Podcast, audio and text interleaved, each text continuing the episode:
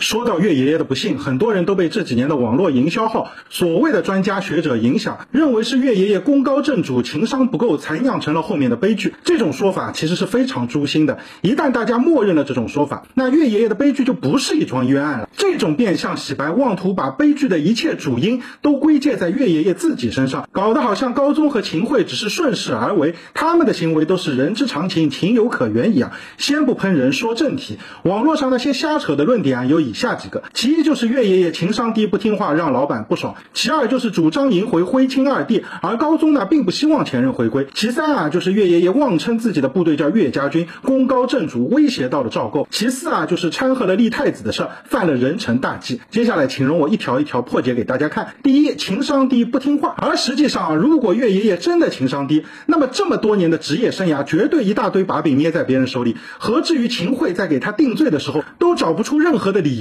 审了半天，查了半天，一无所获，只能莫须有了事。纵观岳爷爷的一生，情商岂止不低，简直高到爆炸。公元一一三四年，在平定湘汉之后，岳爷爷立刻上书请求辞去制治使，建议让其他的重臣来经营荆襄之地，居功而不自傲，不贪恋权势。你管这个叫情商低吗？另外，岳爷爷年轻的时候非常喜欢喝酒，宋高宗赵构就劝他小酌怡情，别喝太多。岳爷爷一听他，二话不说，直接戒酒，从此一滴都不喝了，超额完成领导的建议。你管这叫不听话吗？岳家军军纪严明，秋毫无犯，但对外宣称的时候啊，都说这是为了成全高宗的仁德。你看这是多么的给老板面子。所以啊，那些质疑岳爷爷情商的人可以就此作罢了。第二条说岳爷爷主张迎回徽钦二帝，而高宗呢不希望前任回归，这条啊是最荒谬，但同时也是流传最广的。实际上，第一个提出迎回二帝的人，恰恰就是赵构他自己。高宗继位后的第一封份诏书中就写到了相关的内容。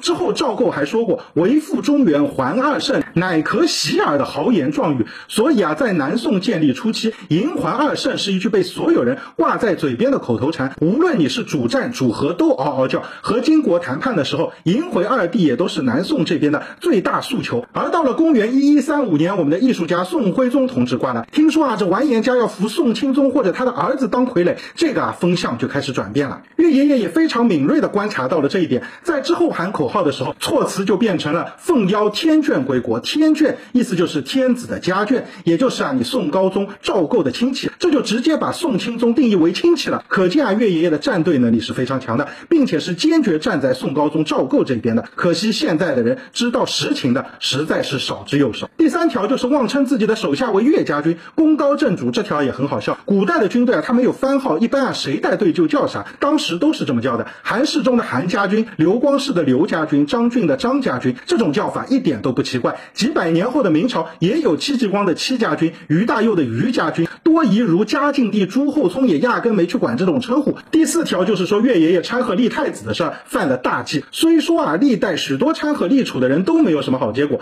然而偏偏宋朝除外。北宋时期包拯就掺和过，韩琦也掺和过，不但没事儿，还被表彰了。而岳爷爷掺和高宗立储也是有一定的时代背景的。当时赵构因为自己身体原因已经无法生育了，北边的完颜家就希望把傀儡钦宗的儿子送过来，这种行为才是真正威胁到赵构地位的。所以啊，当时掺和立储的人非常多，并不止岳爷爷一个。在立完太子以后，还很快让岳爷爷过来拜见太子。赵构的这个行为可以说是非常非常的亲密了，而岳爷爷当时的表现是异常的高兴和兴奋。那时候的赵岳二人堪称是君臣相得，情深意重。平心而论，在前期宋高宗对岳飞是真的好。南宋初期的那些个名将吴阶、张俊、刘光师，都是自己摸爬滚打、埋头发展起来的。而岳爷爷呢，是赵构手把手提拔起来的。在公元一零三七年之前，岳爷爷一直深受赵构的信任，是赵构最信任的驻外将领。赵构曾经写过一篇《赐岳飞批札卷》，里面啊就写到：“如卿体国，岂待多言。”此外，赵构还送给过岳家军一面军旗，上面写着“精忠岳飞”。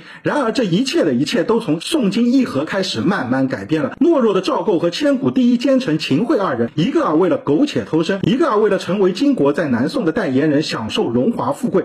这两人啊可以说是一拍即合。而在宋金议和的时候，岳爷爷不幸成为了谈判桌上的筹码，必杀非，时可和这六个血淋淋的大字，正式拉开了之后悲剧的序幕。虽然这六个字的真伪后人一直觉得存在争议，但我觉得即使不重，但也不远矣。韩世忠和岳爷爷作为两大主战将领，在莫须有惨案之前，韩元帅也差点蒙。冤了，幸得岳爷爷及时通风报信，加之韩元帅对于赵构的确有救命之恩，才逃过此劫。而之后岳爷爷自己就没有那么好运了，在金国代言人秦桧的不断催促和一力操办下，赵构采取了默许的态度。对于他而言，这个自己一手提拔起来的年轻人，终究只是一枚棋子。山外青山楼外楼，西湖歌舞几时休？暖风熏得游人醉，只把杭州当汴州。为了活命，为了在临安享受帝王式的生活，一切或许都是可以舍弃的吧。就这样，拥有十几年完美履历、超高情商、各方面都无懈可击的岳爷爷悲剧了。秦桧他们啊，实在是找不出哪怕一个把柄，只能捏造罪名，只能用上了那莫须有三个字。在现在网络上的营销号嘴里啊，岳爷爷是那么的鲁莽、天真、不通世故，好像这千古奇冤。真正应该反思的是岳爷爷自己的为人处事。然而，真的是这样吗？真好笑。